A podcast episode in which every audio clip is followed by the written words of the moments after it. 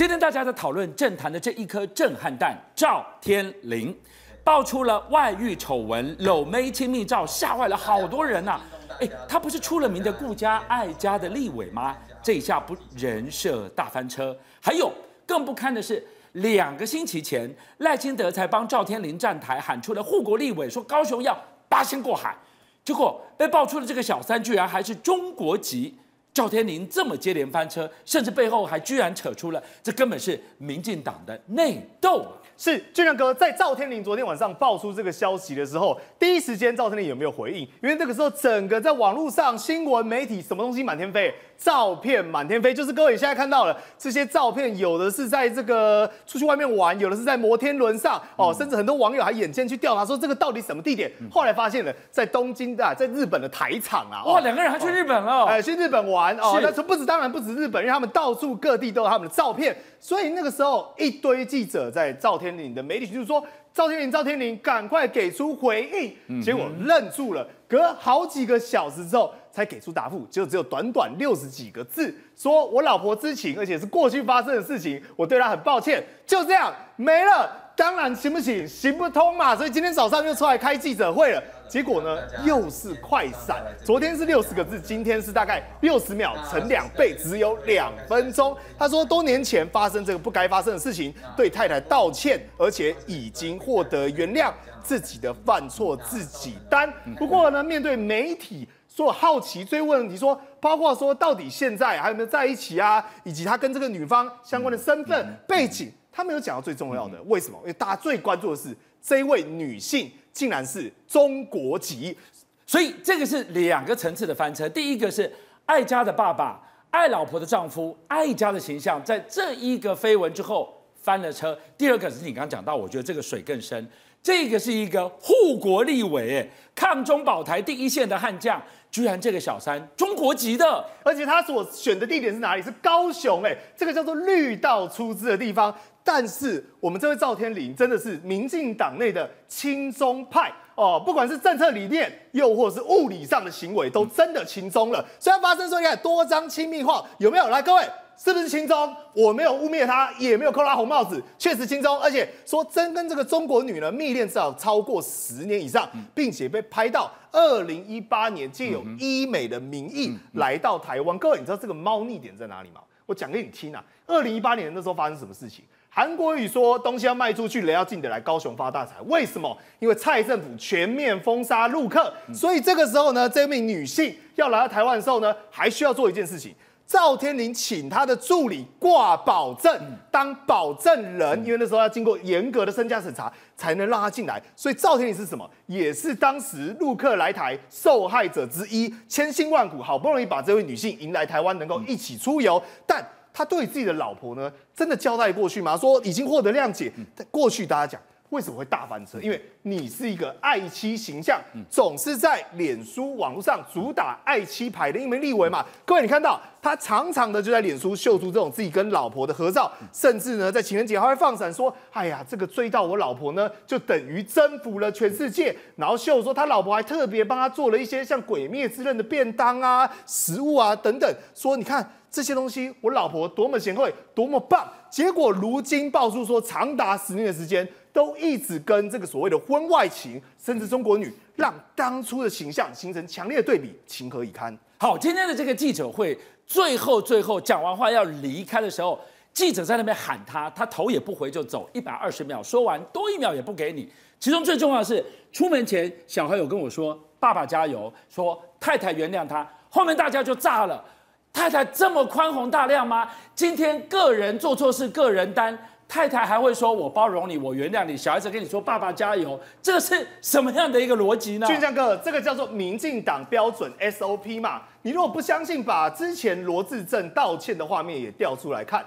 一模模一样样，绝对会跟你讲两件事情。第一件事情叫做这是以前勾诈勾诈的构图。第二件事情会跟你讲说，我老婆原谅我了，但是我跟你讲，绝对不会有老婆出来，都是被到这个被原谅哦。然后他跟老婆道歉之后，到底是人家发生什么事情？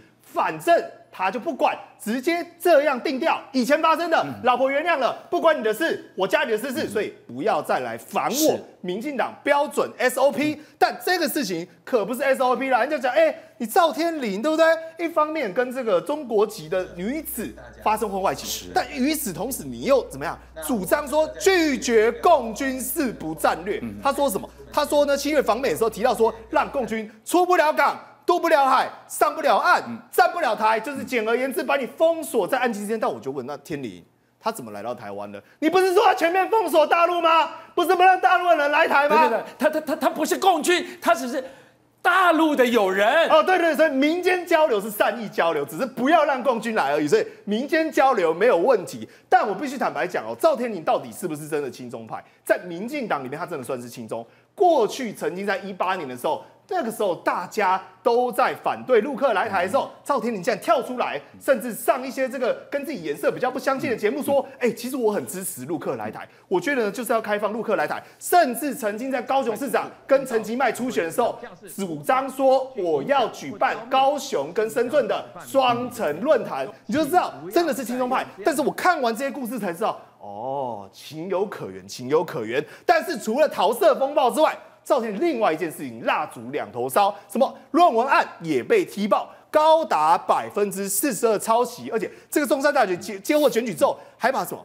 首尔写成汉城，拜托，汉城改名字几十年了，还在汉城，而且果不其然，还引用一堆大陆文章。嗯、所以你讲，哎、欸，这个人也算是这个从一而贯之，对不对？论文抄的也跟大陆有关，婚外情也跟大陆有关，提的政策也跟大陆有关。但是重点是什么？你就是被抓到了，你就是抄袭嘛。但现在人家讲哦，一下论文哦，一下绯闻，这两件事情感觉也不是说二零二三年才发生的一些新闻，到底是怎么回事？人家指指说，是不是在民进党内部？派系恶斗，你说宇轩不对啊！现在选立委，所以难道是为了立委吗？我跟你讲，不是，当然是为了接下来的市长布局嘛。因为包括所谓的地方派系在主委之争的时候，过去。赵天麟就跟许志杰闹得有点不愉快，最后两人双双退选。但如今先把赵天麟在立委这一关给弄下来，对不对？等到事后接下来的二零二六年，基本上新潮流就能稳操胜券。但我最后要补充一点，你以为赵天麟这样真的就会落选了吗？我跟你讲，各位不一定。即便这个论文，即便这个婚外情，但在他的选军之内，他为什么特别要讲说我太太原谅？为什么要讲说以前发生的事情？他就是要给这些在地人讲一句话啊，迄查甫囝那有来打每一个拢安尼啦，迄正常咧，无要紧，好好做代志就好，因某原谅伊就好。所以赵天麟难道就这样会落选吗？我觉得还有得瞧。好，董哥，我们看到了，其实他整个的发生，先是论文抄袭，再来是绯闻这颗未爆弹，一个一个引爆的背后，招招都剑指赵天麟。你怎么看？背后是民进党内的恶斗吗？因为民党里面论文哦，去年已经打了一波，打到郑文灿都去抄大陆的网路，对不对？都很难看啊！大家现在对抄论文已经不觉得很严重，没有什么了不起，起不了作用，是起不了作用，所以他几乎都懒得答复了。那现在呢？现在绯闻就好看了，为什么？因为你是爱爱家的嘛，那你怎么背着你老婆？你知道赵天麟哦，因为他的长相很娃娃脸哦，他在年轻的时候就深受哦谢长廷的喜爱。谢长廷啊，在民国八七年当选高雄市长的时候，把他啊纳为秘书。后来，哦，他还当过民进党中国事务部的啊主任，然后还用海基会董事的身份，还去中国大陆游玩，去考察啊，号称考察。好，那其实啊，那时候我们就可以知道，原来超哦赵天麟哦是另有思考的。好，我们怎么知道他考察什么？是不是？可是今天可以看到，哦最。好笑的是什么？你知道最近他们民进党全力在打马文君，说马文君卖台，哦，马文君要把钱这样给冻结，有三个人打最低，哦，一个就罗志珍，一个就王定宇。你知道在立法院哦，有八个委员会，有个委员会是机密最多的，外交国防。对，外交国防哦，哦，那民进党其实有八个人了，是这三个打得特别努力的，这三个人都搞外遇。哦，那而且都讲，都那时候在讲别人，都指了好几个手指头。那赵天麟这回哦，他其实是哦，就是大家讲说他那为什么要打他？因为这一次如果没有意外，他是会当选。他的对手虽然有郭佩红，有哦陈美雅，但是也有高雄很立嘛，所以一般来讲认为说国民党在这里最多拿下一席又两席啊，当然就是走蓝嘛，哦，有那个国民党蓝军比较多。可是因为这一次的选战啊，是在下一任的台哦高雄市长，所以他跟许志杰就是对手。那本来哈，赵天麟认为说，我把原来的主委让给许志杰的弟弟，表示我的风度啊，哦，应该我有胜算，因为我现在加入永联会，哦，那过去他是谢系，啊谢系闹翻了，现在加入永联会，号称二师兄啊，大师兄就是王定宇啊。那如果这样的话，哦，在民进党这些派系里面，他应该获得最大的支持，因为现在哈、哦。可以看到了，他在地方的部署非常绵密。那他的长相比较讨好，凭良心讲，再弄一个爱心的，哦，爱妻哦，然后各种公益活动，所以大家觉得说，哦，他跟许智杰好像就外观看起来占很大便宜啊。公告价应该不能压平就多啊，结果今麦肯定不接触嘞，哇，就出洋变色啊。是啊，啊，所以很多人说，哎、是不是他对手搞他？我觉得不是。好，敬平。我们来看到，昨天跟发炉一样，好像有一股力量攻击发起。先是这个罪证确凿的赵天麟的炸弹，后来又出现了一两段让人想入非非的影像，好像招招剑指民进党内非常重要的目标，背后是有怎么样的一个势力在发动、在策划、在操作吗？昨天晚上到今天同时候流出来这些影像跟画面吼，都让大家觉得说，是不是民进党内最近有一些在蠢动？当然会有一些阴谋论。那尤其是针对这个赵天麟的部分，目前他们只担心说赵天麟也好，或者郑文灿的这个事情呢，会不会外溢影响到赖清德的选情？对这件事情，我觉得可怕的是影射的杀伤力更大。你知道这个画面出来，其实你能说明什么呢？就在这个移动的过程当中，就对嘛，拍到了。可郑文灿今天他郑重否认，他说这一些你们所看到的都是变造过的，都是剪辑过的、剪接过的，这一些不是当时的事实哦。但是他没说那个不是他哦，有没有有没有注意到他的说辞？他说这个画面中跟这个妙龄女子虽然用马赛克的画面遮住，他没有说从那个绿色的那个画面下车走进来，肚子大大挺着大肚子这样走进来。那个不是他，然后这个房间的这个门口在开房间也不是他，他没有讲这个，他只说画面有移花接木这一段的这些画面好几分钟好几分钟了，没有办法对郑文灿就定他的政治的这个状况是怎么样的效应。但是赵天麟呢，因为比较明确赖也赖不掉，他们只担心说对于赖清德来说三成五到四成的空间不没有太多的可以挥挥霍。如果一旦外溢到赖清德的这个部分的话，赵天麟目前虽然可能说不会影响到他这个立委选情，但是你从陈其迈今天有一句话很吊诡哦，他说很不应该，他显然是骂了，就开始骂了，然后。要这个立委的这个要重新布局，要思考。这陈其迈讲的哦，陈其迈代表的是另外一种，不只是鹰派，然后另外一种当这个在民进党内主流的一个声音。因为民进党内今天在发生这个事情都炸锅了，他们担心赵天麟的外遇对象，因为这个会被拿来炒作两岸一家亲，然后是不是包括在那赵天你还有没有资格待在刚刚董哥说的立法院的外交及国防委员会？是不是要退出外交及国防？因为现在在会集中哦，你要不要退出了？那这些都是让绿营现在真正底层。内部炸锅的主要原因。好，佩群你怎么看？相信啊，哪次不相信？郑文三应该是肚子痛去借厕所吧，然后赵天麟应该是深入敌营要换取一些情报吧。刚志尚哥说这个赵天麟是两个层次的翻车，讲得很客气。其实我觉得他是两个层次的渣男啊。婚姻里面就不用说了，因为这个他今天出来讲说太太已经原谅他，好像传过已经要准备水无痕。但其实你回数过去哦，赵天麟在他的选区这个文教区，基本上打的就是这个爱妻形象牌嘛。所以他的结婚纪念日可能连我们这些路人甲乙都知道，因为每逢二月十号结婚纪念日，他就要发这个放闪，然后讲说啊，这个追到你就能征服一切，曾经是赵天麟的金句哦。他放闪，然后借由太太累积自己的政治资本，但是其实同一时间，这个时间线重叠，又在做这样的事情，对他的家庭是婚姻不忠，这是他的第一个不忠。再来，这个是他个人家务事。如果你要说取得太太原谅，好像不关我们大家的事。不，赵天林的这个婚外情，基本上跟其他的婚外情状况不一样，他跟大家都有关系啊。为什么跟大家有关系？他这是国安问题啊，这不是嘴炮，政治不忠哦。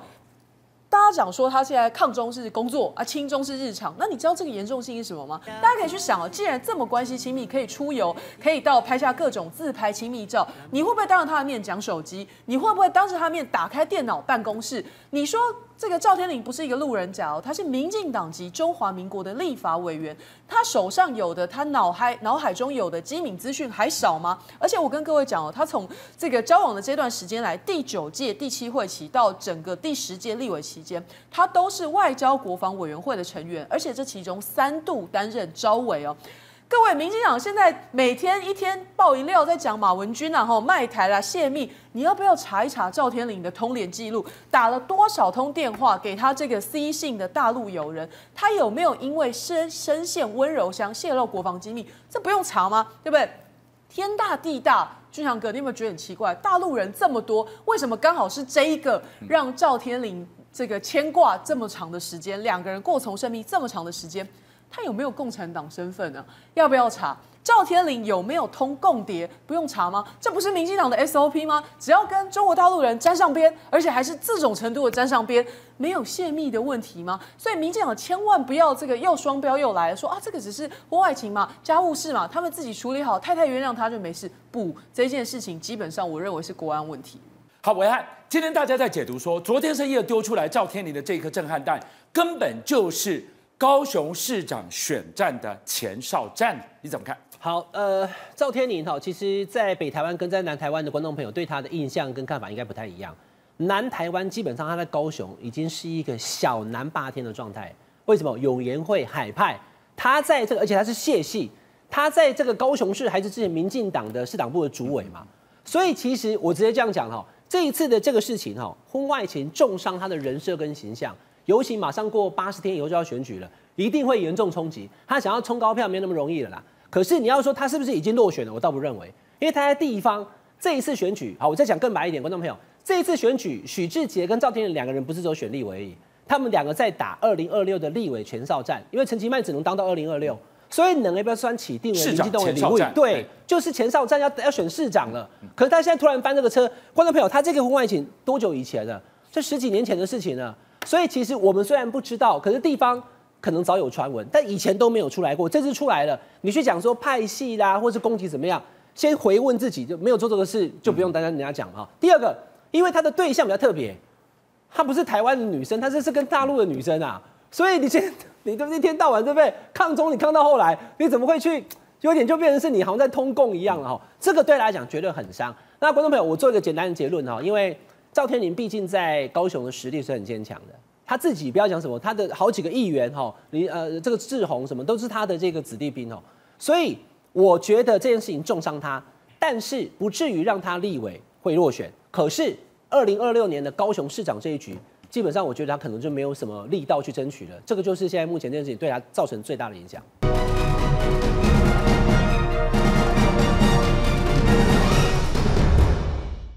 观众朋友，今天晚上我们赶快要来追踪蓝白河今天出现了爆炸性的进展。我们先从侯友谊来看起。侯友谊接受专访的时候，他松口说出了不坚持选正的，换句话说，只要大家选票在同一张，侯科配、科侯配都可以，他不坚持选正的，而且。他说，时间合作上非常的紧迫，希望柯文哲在明天晚上之前能够给予答复。你不要再坚持什么选输的人退，选赢的人自己决定副手，这些都不要再坚持了。大家一起在同一张选票上，我们就看到了，是不是蓝绿在这个时候，大家选民也没有耐心，各自归队。我要给大家来看到是台湾民意基金会最新的一个民调。这一个派图，你明显看得出来，对于政党的支持度，民进党拿下二十七趴，国民党拿下了二十六点五，也将近二十七，蓝绿各自归队的情况之下，台湾民众党稳坐老三的位置。换句话说，柯 P 在这个时候，当侯友宜都已经示出了善意，也请你 D Day 画出来，就明天晚上，请你横竖给个说法，蓝白合才有办法谈下去。今天下午他召开的记者会，我们来看看柯 P 的最新回应，柯 P。哎，人家不愿意，他逼侯友宜大党打压小党。柯文哲说：“你简直在逼婚，Number I 啦。”我们就问：今天我都已经对你抛出了善意，你不去接这个球，你漏接，甚至你爆头，最后柯文哲勾地甩态，勾地拿翘，勾地甩奶，会不会变成蓝白合不了最后的历史罪人呢？宇轩，柯文哲现在叫做鸡蛋里挑骨头了，但他搞错一件事情了。他说是大党打压小党，像逼婚，错了，逼你的不是国民党。逼你的是全国的老百姓嘛，因为大家有眼睛在看嘛。今天理由很简单，你要找理由，你要说国民党哪里不好不好，可以去改进的。现在侯友宜一样一样都举出来了。第一个，你说要比民调，人家也愿意跟你比吗？甚至是举出更具体的啊，说侯科科侯对上赖萧，这样才有实质比的意义嘛。柯文哲最喜欢把一句话挂在嘴边，说我们要追求最大胜算，不像是国民党只想要赢过我。请问他这种比法叫做只要赢过你吗？当然不是啊！而且今天侯友宜退一万步，都已经把所谓自己可以做副手的选项揭露出来了。所以，而且这些事情是发生在什么时候？不是今天，是在二十一号。这些对话内容是侯友宜当着面跟柯文哲在二十一号就已经讲了这些话。那请问数到现在一二三四，到现在几天了？柯文哲有没有任何答复？一个天下丢，个天下给齐。所以你说说侯科配柯侯配，我不一定要当正的，是两个人在二十一号面对面的时候，侯友谊当面说出来的，就已经给他这个答案了嘛。而且他讲得很清楚嘛，我们两个不能拆开，要绑在一起，出现同一张选票嘛。请问这个东西是侯友谊的希望吗？还是国民党的希望吗？是国民党强迫你柯文哲吗？不是嘛？因为民调会说话嘛。所有整合出来的民调，只要侯科配或者是柯侯配，不管你百分之四十三、百分之四十一，都可以赢过赖清德。这个就是铁铮铮的民意跟现象嘛。但你说柯文哲现在不断的还击，说，哎呀，你这个民调办法我不喜欢呐、啊，我不想要有初选呐、啊，甚至他今天讲一个最荒谬的理由，说，哎呀，因为你把郭台铭排除在外。啊，请问需要郭台铭吗？民调数字会说话吗？聪明如你，柯文哲智商一百五十七，难道你不知道只要蓝白合郭台铭就会边缘化吗？你这个时候去跟郭台铭合作，只有一个目的嘛，就是不想跟国民党合嘛。你说宇轩，那为什么？因为理由很简单啊。今天如果侯科跟柯侯这两个选项跟所谓的赖萧配对比，柯文哲有没有百分之百胜算？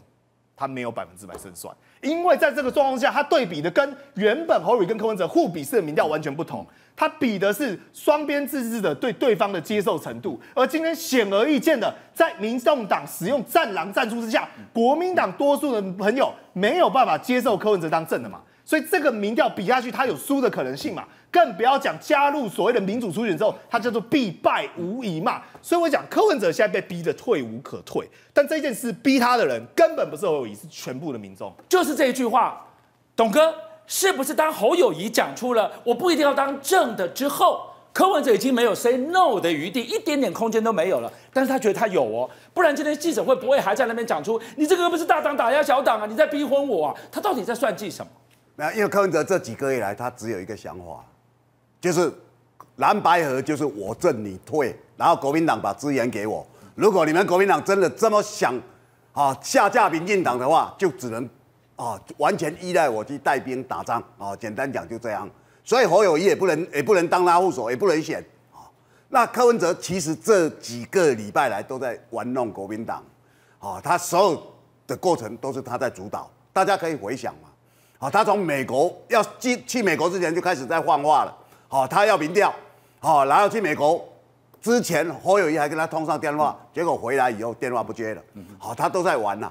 那玩着啊，就说发哦，他有时候发现国民党很多人很生气的，他就在故意丢一点甜头。比如说三天前，他说我们蓝白河当然国民党是正啊，对不对？他是主力呀，国民党是主力，国民党很多人哇又有希望了。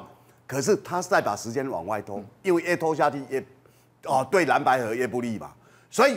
上次金溥聪跟黄珊珊见面的时候是十四号，好，今天是二十四号，各位朋友，十天了，那些东西其实回到原点，那回到原点哦，国民党一直低声下气，陪着笑脸，他们去跟柯文哲见面，是柯文哲对外宣布，哎，大家都约好不要讲，柯文哲表示我是主导，那朱立伦跟侯友谊跟他见面谈什么？谈的就是侯友谊也可以当副啊。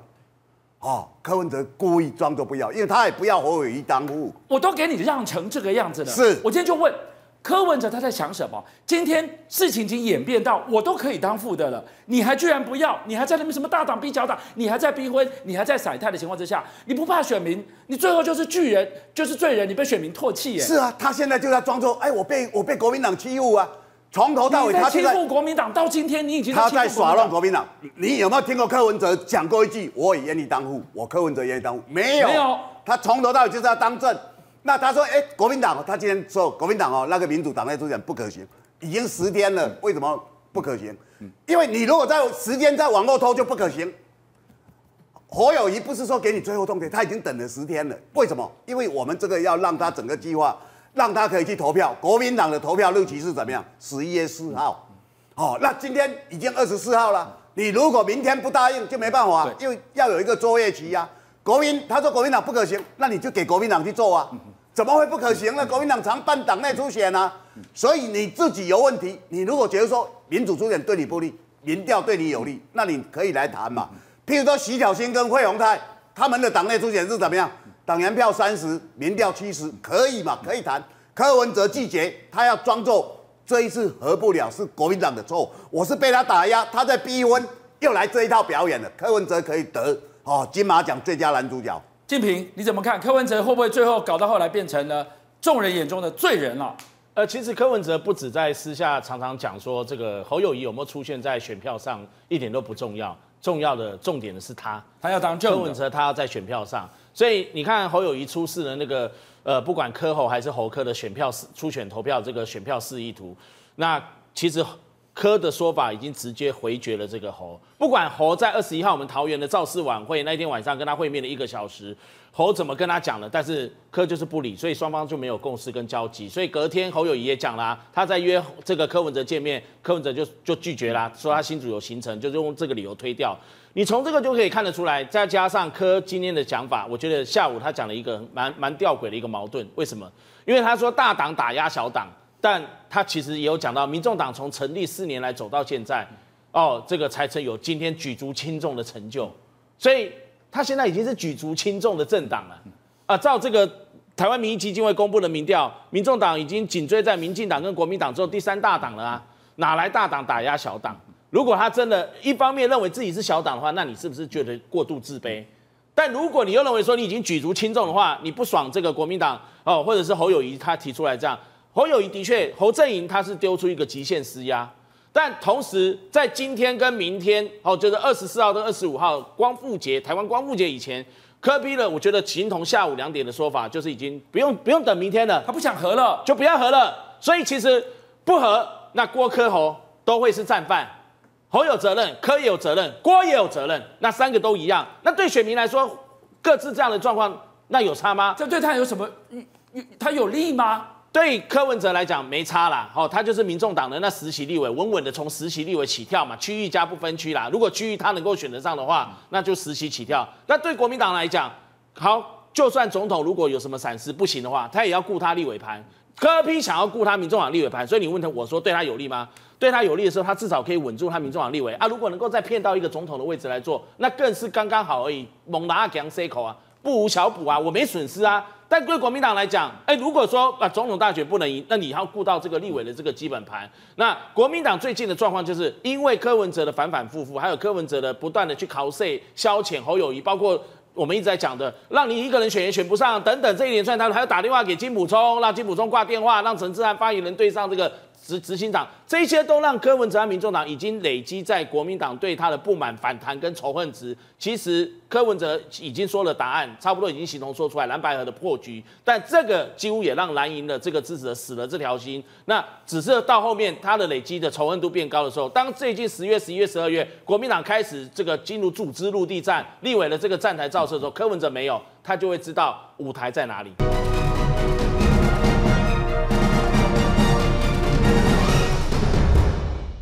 政府告诉我们耐心等，等久了就是你的了。终于经济第四季有好转呢，是真的。我们就看用电成长，终结了十四黑。哎，五样哦生产动起来了，景气的春燕回来了耶。不过这个数据一出来，立刻被专家泼了冷水。不要高兴太早，为什么？因为眼前更迫切的是三缺危机，缺工、缺料、缺人才。你不解决，景气怎么好得起来？好，俊香哥还有报新闻的观众朋友，用电十四黑啊，全靠你消费。嗯、因为大家跑出来消费，跑去逛逛逛逛百货公司以后，很多大卖场都要开冷气以后，哎，用电增加。观众朋友，我在讲这个，你要理解，一般我们国家的用电要以工业用电为主。当工业有生产，不断的有生产线，而且接了订单以后，那个工业用电到达一定的程度，表示经济有在发展。对，因为你有在生产嘛。但是呢，现在看起来用电十四黑什么？你看，注意看哈，已经连续十四个月，哇，一个月都绑完，好不好？它用电的需求一直往下降，代表我们过去这十四个月，而且是 COVID-19 的后半段到现在啊，嗯、主要是两岸关系。嗯、我们的很多生产业、制造业，嗯、根本很多工厂，它就生产线半开，对，三分之一开，工人也回家了，对，所以它的工业用电的需求降低，嗯、连续十四个月用电缺少，用电缺少。嗯、有人讲说用电缺少还不好吗？我们就不用电了？不是。用电缺少表示台湾的竞争力跟生产力下降，厉害呀！因为它会慢慢的侵蚀我们整个国家的发展。那现在用电十四黑已经终结了，对不对？对。好，俊阳哥，那表示说回来啦，回来没有回来，没有回来，是因为我们的这个消费用电增加了，大概到出来镜头啊，哦、尤其是前一波是中秋节的时候，哇，大概跑出来跨点那去百货公司，嗯、所以呢，用电十四黑哦。它造成的就是我们这个生产业跟制造业的隐忧。可是现在已经终结结束十四个月之后呢，也不用高兴，因为呢，我们的生产制造的那个整个产业链并没有上来，并没有恢复订单呐。对，没订单你岂别说啊？没有订单你工厂都不用开了嘛。所以这个要特别注意哈。虽然十四黑以后，现在目前它的用电负成长已经结束，可是它只是因为民众的消费。是，观众朋友，经济部公布哈，九月的工业生产的指数是八十九点六零。年减六点七二趴，一样年减了，你就知道了，有没有？最长连续十六个月负成长，让俊相哥你了解了吧？用电在十四个月以后已经没有负负成长用电了，用电已经回来了。是，可是它的工业生产还是连续负成长，所以你就知道了，不是靠工业，是靠什么？就是靠费啊！中秋节、百货公司周年庆，九月的时候，你看营业额多少？三千七百四十七亿啊，那也是好事啊。好，那问题是这个是消费。我们今天要去消费是我们自己的内需啊，啊是。那你要去挣国际上的钱呐、啊，各位观众朋友了解吧？虽然我们是 Q 钢铁，我们在这里努力，我们是台湾的工厂跟我们的生产链去赚全世界各国，包含大陆的钱。所以其实讲过头来，这些事情也跟两岸的关系现在目前。越来越快有关，嗯、我们最多以前的生产用资料，包含农渔产品卖去大陆是最多，嗯、所以因为第一个很快，第二个东西不会坏掉，嗯、所以我们不断的生产，我们不断工厂会开工，嗯、但现在没有接订单的情况之下的时候，嗯、工业用电现在看起来工业生产都是下滑，只靠这一个百货公司，那你说百货公司就像个。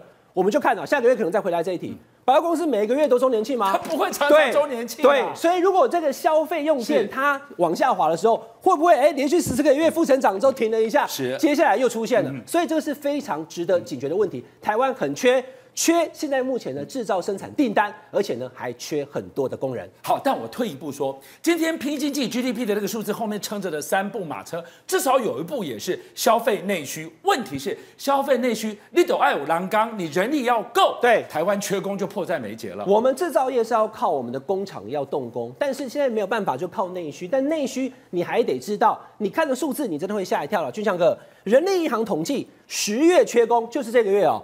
一百零八万人，什么意思？台湾有很多的老板等着我的店每天开门的时候，我需要五个工人，只有三个；我需要四个服务生，只有两个。我全台湾加起来，total 缺了一百零八万人，这是很多的数字。我们台湾两千多万人啊，但是为什么缺工？因为你的薪水太低，工作太累，我就不想做。所以呢，很多工作找不到工人，缺工啊。特别是什么？连续八个月都破百万的缺工哦，所以一直缺工，每天每个月我们台湾都呈现全台加起来。缺工破百万，哎，这不是这不是件小事情，非同小可啊。然后呢，住宿餐饮服务业缺最多，光是住宿跟餐饮服务业就缺了二十一点六万。所以你要知道哦，现在很多的饭店，有时候大家觉得说，哎，怎么到下午三点还不能 check in？因为他根本没有人去更换前一天的。哎，以前可能都很快啊，对，一点两点就可以 check in，然后十一点有时候拖到十一点半、十二点了以后，还在哎，好，我要去下去跟你讲。现在我才一定要超过一万的话金啊，对，因为你要赶快退房。他人手不够，这就是缺工。我们现在目前连续这么多月都是缺百万以上，餐饮服务业、住宿业、饭店业每个月平均缺二十一点六万人。好，我我们再给大家看到缺工，特别在旅宿这一块，居然这则新闻，我觉得太恐怖了。缺工缺到青年旅馆要一个晚上一万块，这是什么情况啊？这个新闻其实我看到第一眼的时候，我真的觉得怎么老板可以这样？因为你要知道哈，俊相哥，这只是一个男生的。上下铺的床，你在想看台北车站附近上下铺的床能够，因为就是有点像是青年旅社这种。对呀、但你知道开价多少吗？他开两万块一个晚上，哎，两万块，打折之后才变成一万五千四百八十九。哎，他打七折，他不要客人了吗？今天青年旅馆就是比较廉价、比较亲民，给口袋没有那么深的年轻人去住的吗？俊相哥，你不愧是资深主持人，他不要客人了吗？他就是不要客人，因为他没有办法接客人啊。哎、老板讲说，我懂哈，我们在网络上有这个有没有订房平台？嗯、他要求我们订房要流畅，所以我不能把它缩单。我本来想说你就把它关起来之后啊，嗯、就说本饭店客满就好了。他说我根本没有人啊，我的饭店根本就没有没有员工啊，我我怎么接客？所以我就我就不能卖出去。是，所以呢，他就他就异想天开，把价格直接顶到两万。直接顶到两万以后，卖来啊啦！你说实在的，一个上下铺的铁床，我刚刚导播看到画面，仅没能够扎风啊，那公面一万五千块，你会去住吗？你就不会去住。好，那他就是希望你不要来订。因为你定了以后，他也没有人可以服务，是，所以他把它提高。可是现在台北市政府要去查，说，哎、欸，你这怎么可以把这个价格提这么高？就在这里，你们看到，匪夷所思。对，就在我们电，在我们电视台旁边，对，对不对？他在整个房间几万五千四百瓦扣，一个晚上是太贵了吧？是。但是老板他也有有苦难言，说我我不是故意要这么贵，也不会有人用这个价格这么贵来订我的房间。对，我是因为没有办法提供了，所以我把它提高。这个其实我觉得后续大家可以讨论，对，是不是有个方式就是跟大家讲人手不足，所以暂时关单就好了，不要乱开价格，因为会造成市场价格的混乱，再来给大家看到，哇，这个水更深了，缺工缺料，缺成了国安问题，一颗蛋都孵不出来了。这个事情哈，我一定要跟大家好好说，因为身为台中人，我非常期待，因为台北的巨蛋现在看起来，嗯、可能今年年底之前就有，以后可能打棒球或演唱会哦，台中也要孵蛋，但巨匠哥，台中的这个大巨蛋一样是室内可以打棒球的这个大的这个综合的运动球馆，是。它原本预计所推出的预算是六十五亿。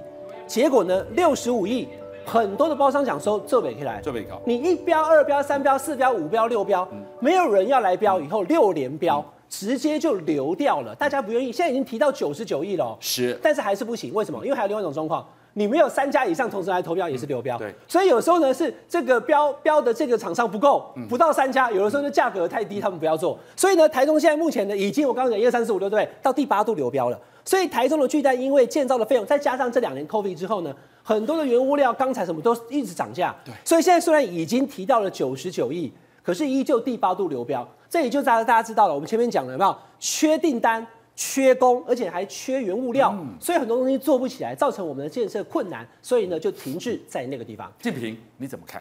呃，现在民间的这个消费，如果你要用靠近，刚刚讲说用用电来终结的话，因为现在缺乏，因为我们的消费力无法提升，就是我们一直在长期讲的工资，你就是没有办法提高啊。那现在物价的这个上涨，你说人力银行现在有这么多的这个工作室出来，问题是年轻人的这个工作范围就仅限于那几个有指标性的，比如说外送行业、服务业，那。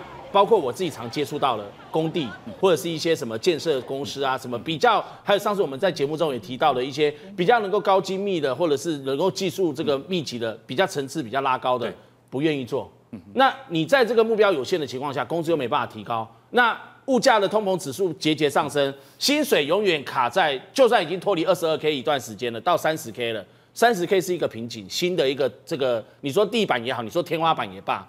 年轻人在三十 K 上不上下不下的这种情况，你没有办法再往上爬的时候，物价一直一直涨一直涨。他们很多不要说储蓄啦，房价、车贷，还有这些东西消费的物价，他完完全全没办法。所以你现在提到低薪的问题，我那天遇到了一个朋友，他他经营这个很大的一间的自助火锅店，自助火锅店干嘛？补菜、收盘子，其实做得好就很顺。是，他说那种做得上手，他开出一个小时三百块。对，没人来走，你敢在？因为累啊。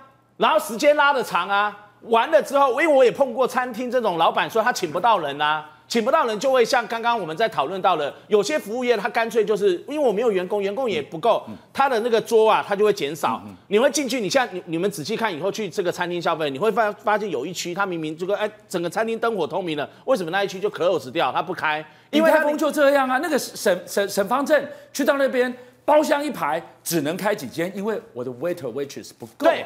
员工不够，我也碰过这样，那他们就说抱歉，我们现在人力不足，那一个区就是锁起来。是，然后我说我要坐那边靠窗，那个 view 比较不错，不行，对不起，因为我们没有办法清扫那边，我必须把它隔开，就是类似这样的，就跟刚刚讲旅馆业或者怎么样缺工，所以现在有些业者就跟我们讲说。那如果台湾的年轻人都不愿意做，是不是可以开放外籍工？所以为什么现在政府开始有很多连农事的外籍工？你看农会啊、水利处这边，嗯、他们很多的干部、理事长都已经到了中东南亚，到了泰国，要去找那边的会讲华语的一些这个东南亚籍的劳动力来台湾哦。所以不只是服务业、旅宿业，还有这个农农业、农事的这些，都把脑筋动到外面。可是当这些大量的外籍工如果真的都开放，政府为了现在选举要选票考量，有在考虑说哦，会可能开放有条件的怎么样怎么样。松绑，那一旦这些人进来的话，形同是不是台湾的年轻人？台湾的人要跟这些人抢工作？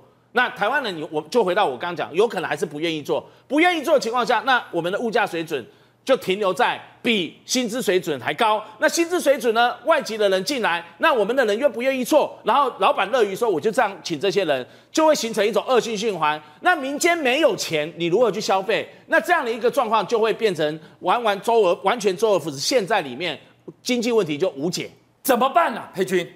其实现在这些这个个别产业加薪条幅，我认为都是治标不治本啊。跟关键的原因还是在我们的高教的设定有很大的问题哦。国发会的这个景气灯号已经连续好几个月的蓝灯了，那其中很多的指数看起来这个台湾的经济状况都不好。是。那逐计数一方面说这个失业率很低，但是另外一方面也承认说现在整体产业的就业状况并不好。哎，听起来很矛盾啊。就业状况不好，但是失业率。B 偏低，那到底什么意思？这代表说这个失业率低，但是其实你细就单周的工作时数不到三十五个小时的就业人口其实很多，代表很多人现在是有工作可做，但是受雇单位可能因为这个收入不如预期，所以给他无薪假，或者是说部分很多部分的人只能找到部分工时的低薪打工的工作，整体的收入状况并不好。可是这个另外一个矛盾是，刚刚已经给大家看了，我们的营造业、护理师、长照产业、技术工又持续的缺工。所以，我们蔡政府执政这七年来，一方面美化说没有啊，这个失业率偏低啊，年轻人都找得到工作；但另外一方面，这个年轻人说找不到工作，然后但另外一方面，雇主又找不到劳工。所以，这就是为了美化经济的数字之下，无视于产业人才培育跟待遇造成的结果。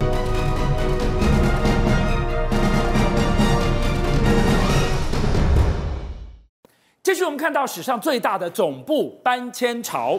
台塑五千人终于落脚内湖新总部了，但这一下新人笑旧人哭。原本敦北旧总部失去这五千人消费力，放眼望去开始出现了店面的倒闭潮，租金还传出跌了三成。加空宝，有人潮带来钱潮，最后却抵不过高租金潮。这起金呢，我们给大家看到是嘉义。嘉义的家乐福这个月底要歇业了，连在这里的麦当劳也一并下台一鞠躬，当地人真是要哭了。明明人潮很多，生意很好，怎么撑不住了？跟租金也脱离不了关系啊。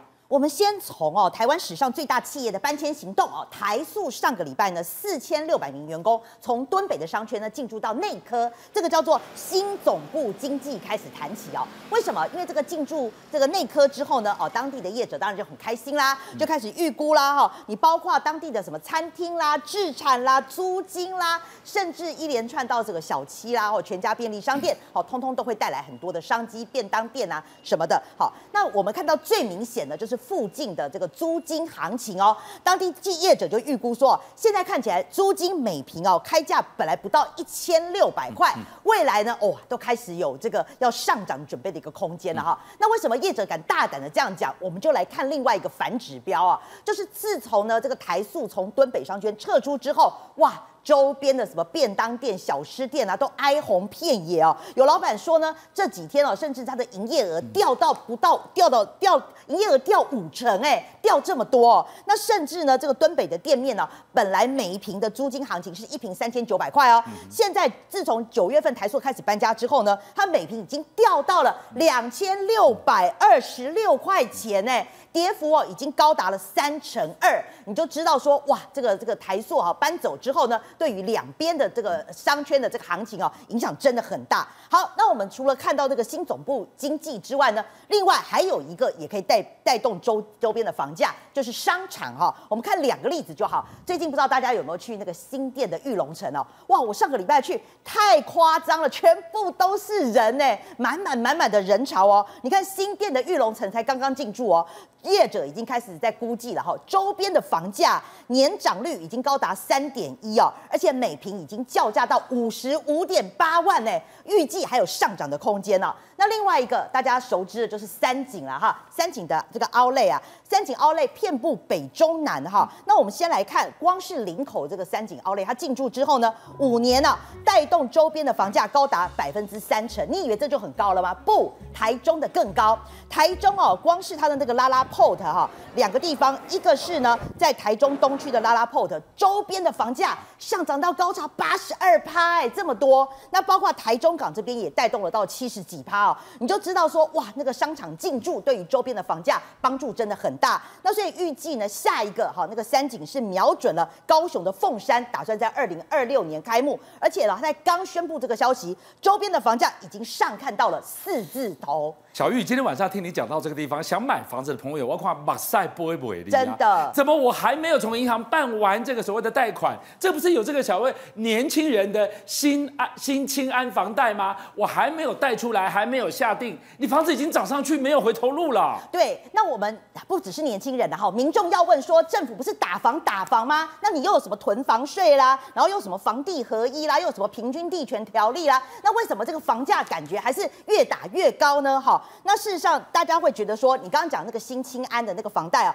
就有业，就是有民众会质疑说，你是不是假打房啊？反而真补助会造成这个房价的一个上涨哈？什么意思？对，我我今天就是要打房，让房价下来，让你买得起啊。那我先讲一个数字给你听哈，九月份这个五大银行哦，就是有一个新的房贷的金额哦，高达七百一十一亿哈，七百一十亿，七百一十亿，那等于说每个月增加七十八亿哦，高达十二点四趴。那这代什么？代表什么意思呢？就代表房价真的上涨，就是越来越多人借钱来买房哦，哈！而且你看哦，就是说我们刚刚讲那个新新兴安房贷，为什么也会带动房价上涨？就是你有更多的首购族啊，他就是可以开始去借钱，借钱，借钱，就从现虽然说从低价的商品开始买起，可是他也是借钱买房，所以代表说这一波的买气没有因为你打房越打越低，反而房价是算涨起来了哈。那我们再来看另外一个哈，就是住宅的价格指数呢，也比 Q one Q two 比 Q one 也涨了一点五一八。所以谁告诉你说现在在房价是越打越低，现在反而是越打越高哈？大家会有这样的疑虑。好，那另外啦，我们再来看哦，那民众的感受是什么呢？那今天有一个国泰金控十月份做的一个叫做国民经济信心调查哦，有高达六成哦，五十八点四趴的民众预期未来的半年呐，你房价还是会涨，而且呢，有四成五的民众认为哦，房价会涨到三到十趴，所以大家还是看房价是涨，看涨对不对？嗯、而且。房价再来看的是租金，这通常是正相关。对，除了 K 美丽啊，租金就一直涨上去。没错，没想到家乐福、麦当劳，昨天谈的星巴克都扛不住了。对，你看这是。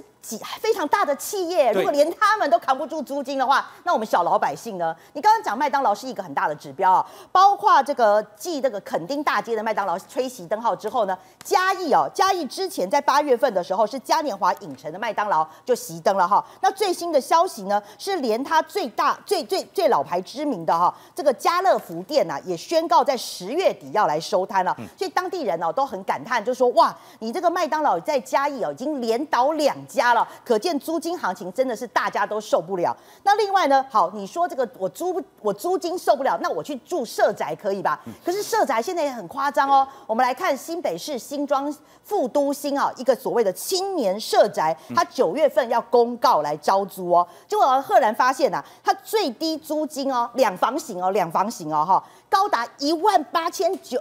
九百块钱呢？哎，你没有看错，社宅这是公宅耶，根本冷盘，这不是跟外面一样的行情了吗？对，而且我告诉你多大哦，它那个社宅哦，大概是二十九平含公社，所以你里面室室内二十九，你把它乘以零点七，对，你看室内差不多二十平哦，所以你这样算的话，一平大概九百多块，哎，非常的贵。为什么要盖社宅？就是要补贴弱势嘛，对，你让弱势族群嘛。结果你两房型不到二十平，你给人家开价快两万块，你这个不是讨骂哀吗？对啊，桃园八德已经骂到臭头，感觉直接喊叉喊喊刹。车了，是，所以这个等于说很多弱势族群就出来喊啊，说我们真的租不起哈。邀请您一起加入五七报新闻会员，跟俊相一起挖真相。